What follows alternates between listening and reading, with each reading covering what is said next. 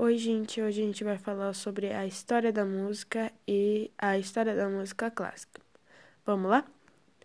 Na pré-história, o ser humano já produzia uma forma de música que lhe era essencial, pois sua produção cultural, constituída de utensílios para serem utilizados no dia a dia, não lhe bastava.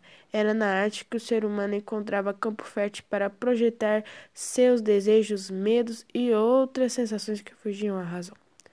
E os principais gêneros musicais existentes hoje são clássico, axé, country, eletrônica, forró, funk, gospel, hip hop, jazz, pop, rap, rock, samba e sertanejo. Fora as que a gente não citou aqui, né? Deve ter muito mais.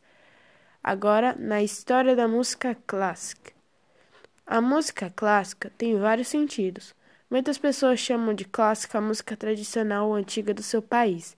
Entretanto, no mundo ocidental, é costume utilizar essa expressão para se referir à música erudita. Ela é elaborada e costuma ser escrita em partituras.